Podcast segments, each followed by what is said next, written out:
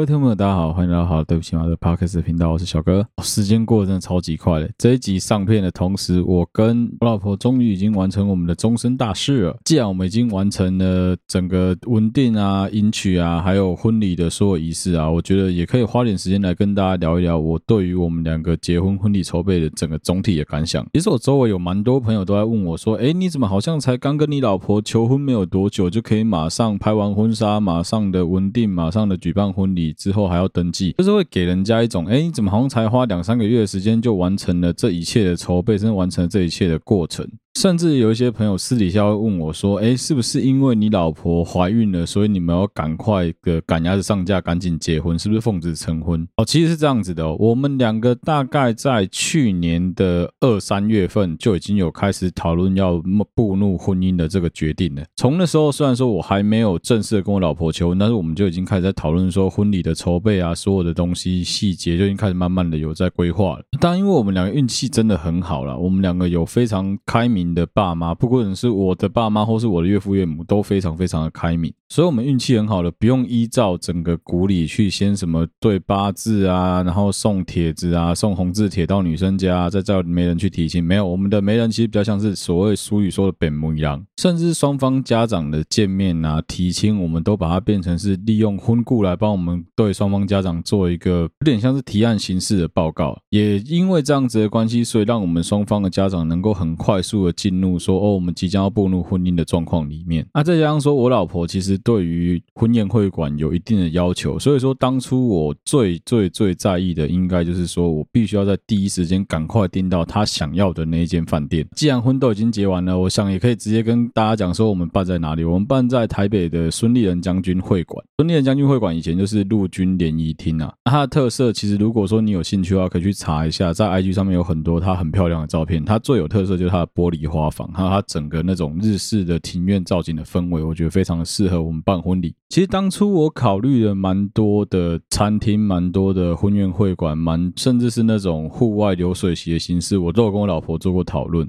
啊，因为我老婆对于美感还蛮要求的。那其实对我老婆来说，她认为一个婚礼最重要的一件事情是，她必须要很美。整个画面要很漂亮，要很梦幻，甚至讲的白一点，要很喜花，要整个整体的感觉非常的华丽，但是在华丽中又不能失去那种典雅温馨的感觉。所以当初我在挑选婚宴会馆的时候，我找了好几间让我老婆去选。其实我那个时候就一直有一种感觉，是我老婆一定会挑孙立人，因为相对于孙立人，其他的婚宴会馆要么不符合他的需求，要么就是场地太大，不然再不然就是说，哎，你可能要同时间跟很多新人一起共用那个场地。因为其实毕竟也已经三十岁了，这三十年来我参加过的婚礼真的还蛮多的，我自己对于婚礼也有一定的想象和规划。所以打从一开始在找婚宴会馆的时候，我就有个想法，是我希望我们的场地是不用太大，我们能够直接把整个场地包下来，不管是十桌、二十桌、二十五桌、八桌。不论怎么样，我希望你的场地是只有我自己跟他的亲戚朋友，不要有其他的外人在，让大家能够好好的享受我们两个结婚，然后让我们能够接受所有人的祝福，而不是说有外人在那边走来走去，外人在那边拍照啊，影响到整个婚礼的进行，这是我个人蛮顾忌的事情。另外一个，我跟我老婆的共识就是，我们希望的婚礼是走一个虽然说很漂亮，很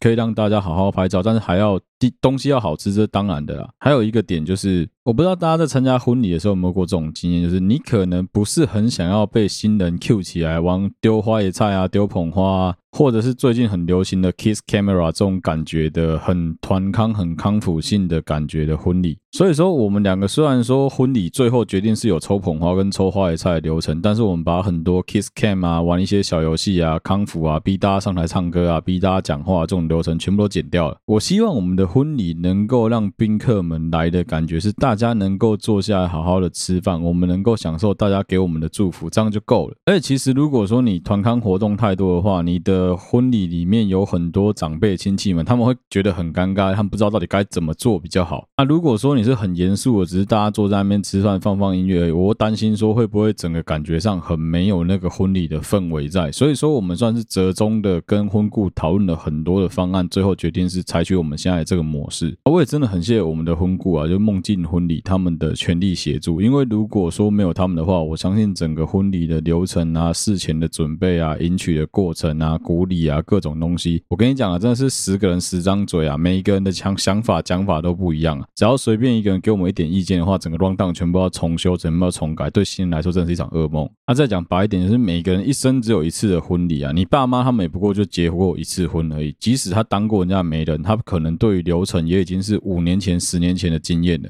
那很多关于活动筹划的东西，你何不直接交给真正专业的人来帮你处理？而且婚顾其实在事前，他们也已经有跟我们讨论过，说他们会针对很多古礼啊、传统的东西，帮我们先想好、先设计好了之后，这样子我们来跟长辈沟通就变得非常的方便，而且很快速。其实当初会最后决定一定要找婚顾，有一个理由是那时候我老婆去当她一个朋友的伴娘，那因为伴娘就是一直跟在新娘旁边的角色嘛，所以说基本上有什么事情他们看得非常的清楚。他就发现说，在一个完全没有 rundown、完全没有婚顾、没有任何的背景、没有其他人能够协助你的情况下。真的很容易发生在很多流程啊、活动啊，甚至是婚宴坐下来的时候，很多人不知道现在到底该做什么。啊，有时候如果说新人是能够好好 handle，新人是控制哥、控制姐，说不定还能够把整个流程 hold 得很好。但是问题就出在于说，在当天新人是非常非常忙碌的，女生要一直进进出出化妆、换衣服，男生要帮忙招待你的所有的宾客们，你真的没有这么多时间可以去顾虑到这些很细节的东西。小到工作人员的。便当啊，大到就是今天我们几点要开桌，几点要离离开，几点要撤场，这种会影响到整个整体流程的事情。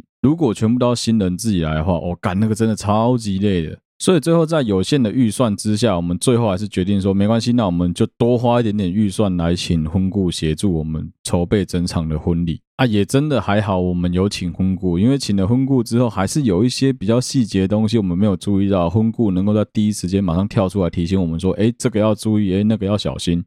不然，其实以前去参加人家婚礼的时候啊，你常会发现，假设啦，迎娶仪式啊，或者稳定仪式过程中，你知道都是谁在 hold 场，谁在帮大家讲说，来，现在要做什么，下一步要干嘛吗？你知道是谁吗？几乎都是摄影师。你知道为什么吗？因为摄影师是全场最有经验的人。很多人会想说啊，不是有找媒人吗？媒人不是应该很有经验吗？我跟你讲啊，媒人基本上依照古礼，一个人一辈子只能当三次媒人。如果你刚好是他的第一次媒人的话，你觉得他能够有多少经验？而且我们的媒人都会找比较有福相的婆婆妈妈。那个婆婆妈妈她上一次结婚可能是四十年前、五十年前、三十五年前。你觉得她拿她三十五年前、四十年前的那一套套用在你身上会实用吗？会合用吗？或者是说，诶，北中南东离岛客家每一个不同地区、不同族群，大家有不一样的文化，你怎么能确定说媒人会完全的了解对方的文化是什么？更何况，最后要结婚的人是我们新人自己。诶，你如果说有任何失礼，或者是说招待不周的地方，没人又不用负什么责任。最后人家讲的话是讲说你们当初结婚的时候怎么样，怎么样，怎么样。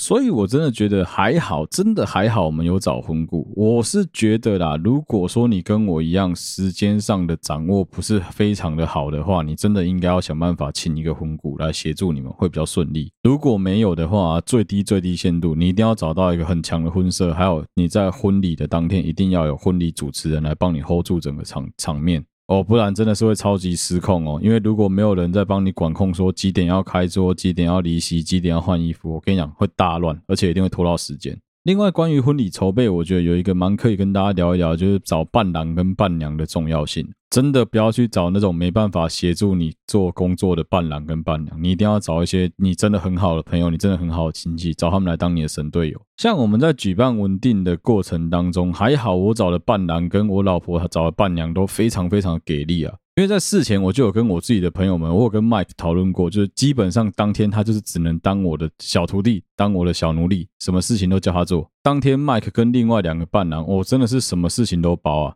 从一开始当搬运工，到后来协助撤场，还有在过程中去帮我们 hold 宾客，然后去抠宾客说：“诶，可以离席了，可以准备来拍照了。”这都是他们在帮忙做的事情啊。啊，伴娘也是啊。伴娘虽然说当天没他们的事情，他们只是来参加婚宴而已，但他们也很甘愿、很自愿的来帮我们协助我们去安排那些小点心要怎么放啊，还有最重要的，帮我安抚我老婆的所有情绪。因为你在当天看那个活动，毕竟你是男女主角的情况下，你会很希望一切都能够圆圆满满、顺利的进行。所以说，当你看到有什么你不顺眼的东西的时候，你一定会翻白眼，你一定会不高兴。但是我一定要跟大家讲，结婚就是一辈子的事情，你真的不要在婚礼上面在那边发飙啊、破口大骂啊、骂人，没有必要，真的没有必要。有什么事情，一律交给你身边最亲爱的、最信赖的、最好的那群朋友，这些伴郎伴娘，这些最强的神队友们来协助就对了。我自己觉得筹备婚礼有点像你在筹备一个非常大型的活动、大型的企划、迎新宿营那种感觉。当时我们以前在办迎新宿营的时候，我当过总召，我就有在活动的前几天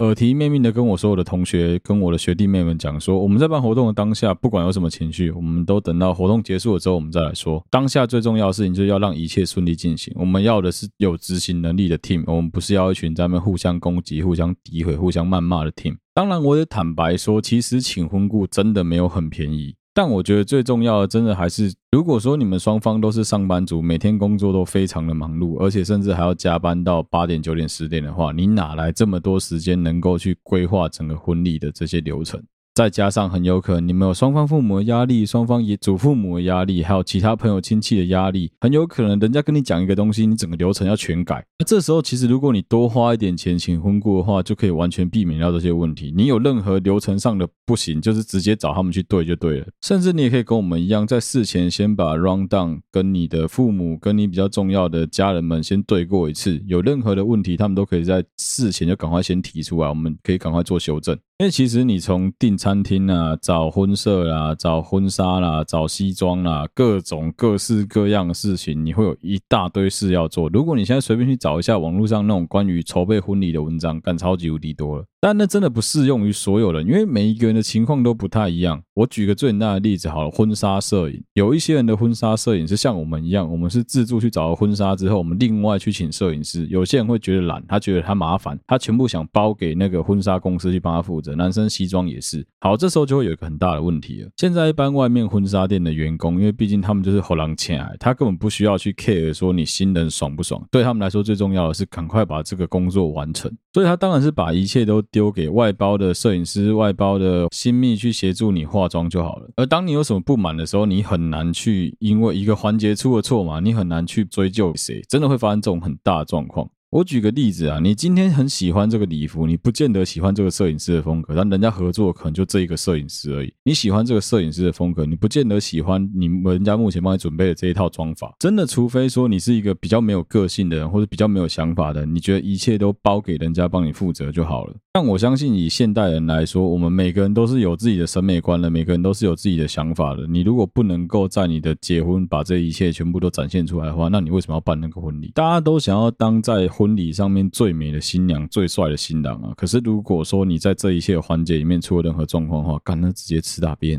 而且婚礼就一次而已，真的没办法重来。在这过程中发生任何状况，过了就是过了，会超级气的。我举个在化妆上最常听到的小故事好了，我其实真的真的很常听到有很多的婆婆妈妈媒人在抱怨一件事情，就是帮他们化妆的小妹很随便。我也曾经听过新娘在抱怨说，新秘化妆是她很不喜欢的妆。那这时候究竟是尊重专业比较重要，还是尊重你老婆比较重要？我想大家应该有点脑子都想得出来嘛，肯定是老婆重要。好，那你是不是就应该要试着去跟新密做 argue？可这时候如果新密跟你讲的是，哦，我都这样子画，哎，那难道你就要把这股鸟气往你的肚子里面吞吗？我们在外面餐厅吃东西的时候，如果这个菜你不喜欢，你肯定是直接是站起来就走了，你就不吃了嘛。当然也有很大一部分的人是会默默坐下来，把不喜欢的菜挑掉，还是把你喜欢吃的东西尽量的吃完，然后走站起来之后发誓这辈子再也不要再来这间餐厅用餐。哎，可是结婚不一样，哎，就一次而已，真的就一次而已。如果发生了任何状况，就是委屈就是委屈一辈子，不爽就是不爽一辈子。那个遗憾可能会被念到，就是你已经快要躺躺进棺材那一刻，你老婆、你老公还在念这件事情。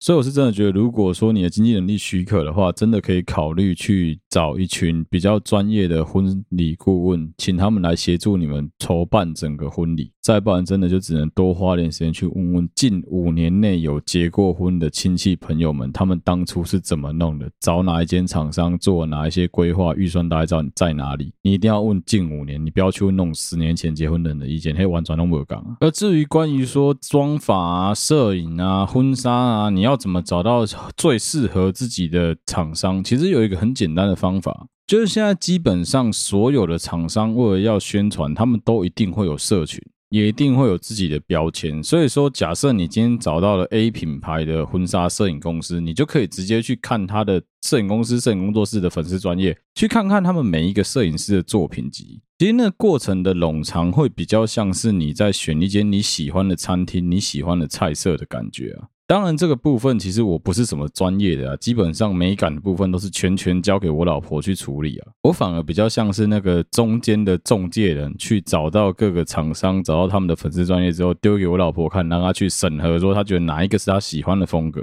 所以，其实，在婚礼很前期筹备，大概在一年的周期来说，前面三到六个月都是我老婆跟我两个人讨论之后，我老婆亲自去跑。啊，真的没办法，因为船上的关系，能够协助她的东西真的很少。所以说我一下船之后，基本上所有能跑的、能做的、能够帮忙的，我是尽全力在帮忙。所以你真的不要想说什么啊，结婚你要无脑结婚，然后还有一切都很完美，那绝对不可能发生的事情啊。基本上不管做什么事情都一样，你硬要在那边赶鸭子上架，肯定不会有什么好的成果呈现出来嘛。那更何况我们刚刚前面讲过很多次，人生大事，人生大事，一辈子就这么他妈的一次啊！当然，也许可能好像应该有机会，有些人一辈子会不止一次。但是我们现在讲的是绝大多数人的情况。而至于说每年会在世贸，不管是台北、台中、高雄举办的那种婚纱大展，其实我觉得，如果你真的是对结婚已经有一定的憧憬、一定的冲动、有一定规划的人，是可以花点时间去逛一逛那些展览。但是不要急着下单，我觉得很重要的是去比较、去比价、去看一看各间的作品集，去找一找最适合你的业务。这就很像是买房买车一样啊，房子你很有可能一买就是要住一辈子，至少要住三十年、四十年；车子你一开至少要开十年，你车子都要挑好几次，房子都要试一百间了。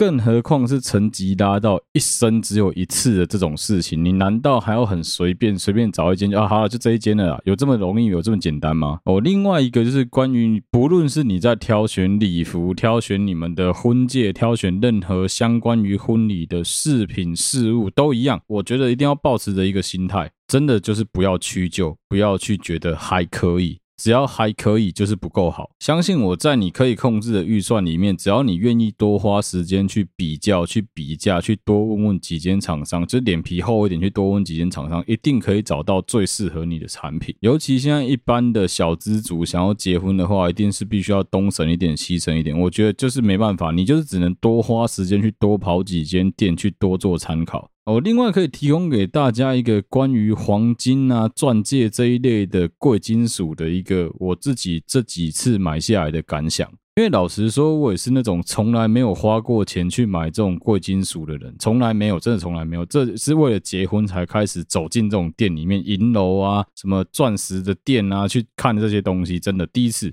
你一定要给自己一个想法，一个观念是这个东西非常的昂贵。我举个例子，好，随便一个钻戒，就是那种零点五克拉的，大概都要个大概三万块到五万块的价格，跑不掉，相当于是一般上班族可能一个月一个半月的薪水就要这样直接喷掉了。如果你没有花时间去比较、去比价的话，你就这样子冲动的直接购物下去，你就是撇掉你一年里面其中十二分之一的薪水，非常不划算吧？可是你知道吗？很多人都会有品牌迷失，觉得一定要找某某大牌子的钻石钻戒才有保障。但其实，如果你愿意花点时间走进那种比较中大型的银楼，你会发现价格甜非常非常的多。真的，就算今天是长得差不多的戒指、珠宝首饰，你在银楼跟你在那种品牌的珠宝里面挑的，哦，感差超级多的。而且认真说起来啦，以款式来说啦，其实现在的这一种钻石珠宝的专卖店啊、银楼啊，都一样。你只要能够把 sample 拿给他看，他们想尽办法也能帮你调到货。啊，同样的这个买东西的想法，也可以套用在女孩子租借的礼服、男生的西装上面。我就给大家一个故事啊，如果你是有长时间在收听我 podcast 的听众，我相信你有追踪我们的 IG，搞不好都已经知道我老婆的 IG 在哪里了。如果你没有去看她 IG 的话，会看到她 IG 最近有写一篇文章，好像是写在波波代理的吧。他就是在讲说，那个他去一个非常酷的地方，挑到了一件很他很喜欢的旗袍的故事。有些人会讲说这样子很浪费，但我得老实说，以我自己的想法啦，我觉得那个真的不是浪费。我先要讲的这个故事是这样子的：我老婆总共挑了两间婚纱公司，第一间婚纱公司的那个婚纱是拿来在我们婚纱摄影还有订婚的时候穿的，而第二间的婚纱是在我们的迎娶跟结婚宴客上面穿的。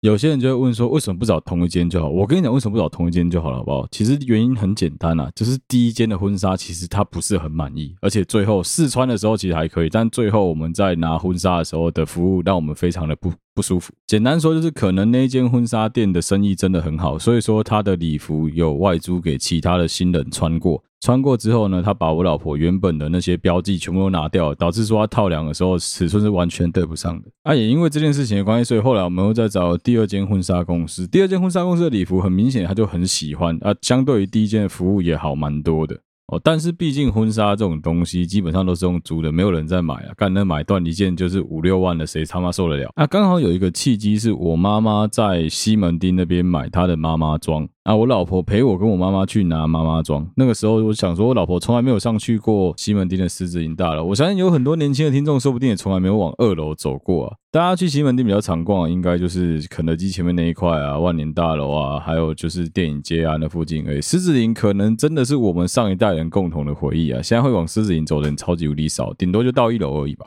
哦，但是我真的真的非常非常推荐，如果你对于买女生的礼服啊、套装啊有兴趣的女孩子啊，或是男生，男生乖乖啊，不管了，说不定你有需求嘛。总之，就如果说你真的对于这一方面的礼服啊，或是比较接近像是公主装啊、旗袍类的衣服有兴趣的啊，真的可以去狮子林的二楼挑挑看。你一往二楼走上手扶梯到二楼，你就会有一种踏入异世界的感觉，真的超级无敌强烈，好像时空凝结在一九九零年。台湾的感觉，他们那个人体模特也是整个都很陈旧啊，然后衣服感觉就有一股淡淡的霉味在那边。另外一个就是，如果说你对于棉絮有严重过敏的你，去那边可能真的口罩要戴好戴满了。刚好我老婆陪我跟我妈妈去拿她的妈妈装的时候，她看到了那整个柜上面的旗袍。这个时候，身为一个有把社会观察点满的男人啊，你看到你的老婆的眼睛一直直直的瞪着那个旗袍的时候，你就应该心里面要有个底啊。这时候不用犹豫，就直接问他说：“你是不是想要买那个旗袍呢？”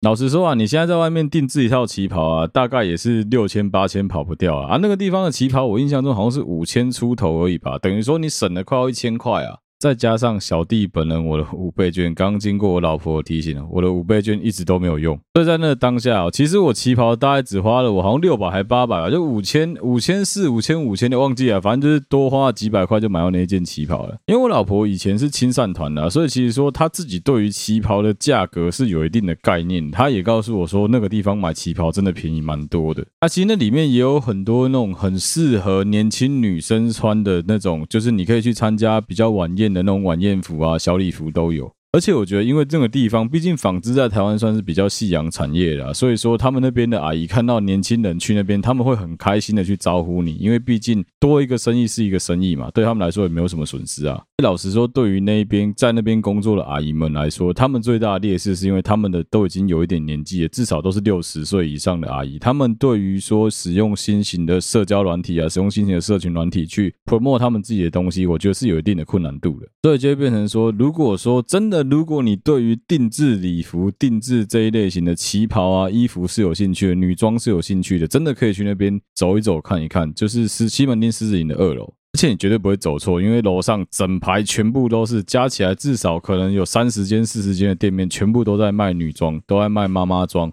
老实说，我觉得很可惜的是什么，你知道吗？他们标榜自己是在卖妈妈装，我觉得有个很大的原因是因为在那边工作的姐姐们都上了年纪了。对不起，我刚刚阿姨实在应该改口成姐姐们。但实际上，他们对于流行元素的敏锐度，我相信绝对不亚于现在时下这些时装设计师。老实说，我看过他的很多衣服之后，我就一直跟我老婆讲，我觉得他可以去参加决战时装生产台。的确啦，你现在如果说在淘宝上买类似的衣服，很有可能只要花台币三百五百就买得到了。可是我觉得那个质感、那个手工，还有那个贴身的剪裁，是基本上淘宝不可能做得到的。即便你现在是一个天生的衣架子啊，我跟你讲，那个只要身高落差个三公分，腰围胸围大个一点点，就会差非常多。穿起来贴不贴身，好不好看，就差在这里啊。那其实如果说前几天有看到我们的 IG 的话，你去看我们文定的线动或照片，你就会看到我老婆穿那套旗袍，妈真是超漂亮。几乎所有人看到她穿那套旗袍，都在夸说：哇，这旗袍真的很好看，真的很适合你。哦，另外一个关于我们去西门町狮子林二楼，我们去的那一间店叫银翼，那间店很酷。那间店酷的地方在哪？你知道吗？负责人那个大姐，先说没有业配，我这是自愿帮她介绍，因为我觉得真的很酷。她是之前阿信他们 Stereo 的所有衣服第一版打版打样都是给她负责去制作的。我那时候跟那个姐姐聊天的时候，她有讲到，她做衣服已经做四十几年了，四十几年，我才三十岁，她做了四十几年的衣服了。其实那个区域，你就是会有一种很强烈的感觉，是那个就是一个台湾早年纺织啊、成衣的一个历史的缩影啊。这也是我一直想跟大家分享的一个观念，是真的不要觉得说什么啊，走进那种很传统的银楼啊，看起来很老派啊，看起来很老式啊，那感觉就很不年轻人会去的地方。你在傻哦！你走进去那种有品牌的大型的金饰跟银饰，还有钻戒的那种店，他赚你的是什么？他赚你的也不过就是那个行销、店面跟租金，还有服务的成本啊！这就很像什么，你知道吗？这就很像我家附近有几间那种专门做棉被的棉被工厂，你去他们那边拿棉被跟拿床垫就是比较便宜。为什么？因为基本上啊，你看到所有的那种 catalog，就是我们所谓的那种产品型录。木工的也好，做这种家具家居的都一样，甚至是我们看得到的金饰，基本上 catalog 上面写的价钱，基都要大概直接打到九，直接打到一折啊，那才是他们实际上抓行情抓的批发价。那、有些人就会问说：“哇靠，那为什么他卖那么贵？”我刚刚问他为什么卖那么贵，因为他囤货成本跟仓储成本全部要算进去。他一个东西从他进货之后到他真的卖出去，可能隔了一年、两年、三年、四年，不知道。啊，这些东西卖不出去，长期积在那边，他们还是必须要花时间去整理，花时间去清洁，花时间去维护它，那个全部都是成本啊，全部都要算在里面了。可是今天你如果是去那种比较偏向定制的那种比较小型的工作室，有个最大的好处，它可以为你量身定做一个全新的东西，而且速度也不会很久。它要可以设计出一个符合你自己真正需求、符合你自己真正想要的东西。所以我觉得回过头啊，还是同一句话啊，真就老话一句啊，货比三家不吃亏啊。你多花一点时间去比价，多花一点时间去问问看价钱，有时候脸皮厚一点哦，你能够拿到的折扣真的不会太少了哦。另外一个部分就是沟通啦，我真的觉得你不管是跟任何的厂商对到都一样，一定要花时间去沟通。如果你今天遇到的厂商是那种不愿意花时间停下来听你的需求的，那我跟你讲，不用考虑，就走出去就对了，不要再花时间浪费在这种厂商身上了。因为你必须要想的一个问题是，你的婚礼筹备时间是很长的，你可能必须要一直三次、四次、五次，甚至十次、二十次，花时间去不停的跟这厂商对流程、对商品、对你的需求、对他的服务。那你今天总不可能走进一间意大利面店，你跟他说你要一个青酱鸡肉意大利面，他给你上一个白酱海鲜意大利面，然后告诉你说没有，我跟你讲，你比较适合吃白酱海鲜。我跟你讲，青酱鸡肉真的不好吃。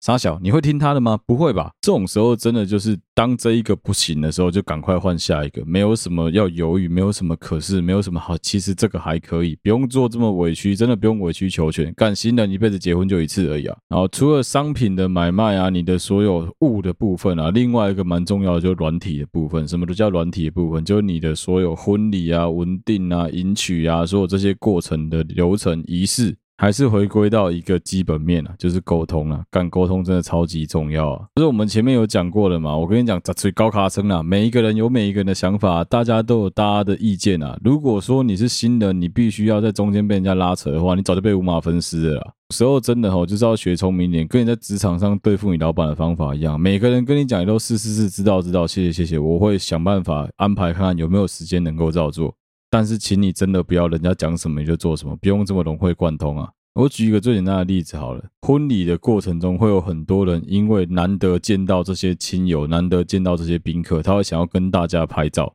啊，你有没有想过，有可能因为他想要跟大家拍照，他想要跟大家社交，导致你们吃饭的时间延误，导致你们开桌的时间延迟了？这种时候，真的就是一定要有人去帮你们 hold 住整个场面啊！不管你们是找婚礼主持人，不管你们是找一个总招，找一个总招待，或是像我们一样找婚顾、找摄影，都一样，一定要找一个有办法去 hold 住整个场面的人，帮你们控制住所有的 rundown，控制住所有的时间表。现在该做什么，等一下要做什么，这个仪式要准备什么，现在流程要怎么往下走，一定要有一个这样子的角色存在啊！另外一个很重要就是你要跟所有人沟通，就是我们所有人就听他的，或是听他们的，他们讲的为主，其他人讲的都是事前有给你意见，你可以参考，可以采纳，但是到当天才给意见，就不要当一回事。我相信所有人都很想要导演兼演员，所有人都很想要边演边导，因为这样子能够导出一部最完美的戏。可是你要思考是在当天的那个情况下，真的不可能。但我相信也有很多人知道，我不知道大家知不知道什么是安价？安价你去查一下，安全的安，价格的价，有很多日本从日本流传过来的一个网络用语。简单说就是由所有的观众、所有的听众来决定接下来的角色要怎么做，接下来他要怎么发展，或者说由每个观众来写一句话来故事。接龙把事情发展下去。那我相信，如果你有看过任何关于故事安价的文章，你都会发现说，干到最后发展都超级猎奇，都发超级离奇、超级奇怪。没错，你的婚礼如果说让所有的人来当导演的话，就是会发生这种事情。所以基本上婚礼当天就是你就是保持微笑就对了。但是我知道心里面大部分都在骂干，但是就是你真的不能讲出来，你也不要生气，反正就是让流程顺顺利利的走下去就好了。啊，骂人的工作就交给那些帮你们 hold 场的人就好了。当然，这边不是教大家什么反抗长辈啊。我跟你讲，基本上长辈讲的话，你还是要听啊，因为有蛮多东西人家讲的是有他的道理在的。但就是说，当下你可能必须要跟他们沟通的是，我们现在流程必须往下走，真的没有那个时间。所以说，就是我刚前面大概十几分钟的时候有讲过了嘛，很重要一件事，就是你把流程表全部先塞给他们看，跟他们讲，你现在有意见就现在先提出来，之后我们就全部照流程表走，大家也都不要再有什么多余的意见了，不然的话，整个婚礼会变得非常的混乱。好了，不知不觉录了半小时啊，这一集的节目就到这边啊，谢谢大家收听。说真的，我很不想立 flag 啊，但是我觉得还是可以跟大家预告一下，也许可能应该好像有机会，我会找我老婆一起录一集关于婚礼筹备的内容，那就反正期待吧，可能有机会啦。希望是婚后我们会比较不忙，有时间能够好好的录音啊。好，今天的节目就到这边啊。如果你喜欢我们好对不起嘛 Podcast 的频道的话，欢迎你到我们的 Facebook 粉丝团或是 Instagram 的粉丝专页上面去按赞、追踪、留言，有任何最新消息都在上面发布。如果你使用的是任何一个 Podcast 的平台，都欢迎你帮我们五星按赞、追踪、留言、分享给你的好朋友。谢谢大家收听，好，对不起嘛，Podcast 频道，我是小哥，我们下期再见啦，拜拜。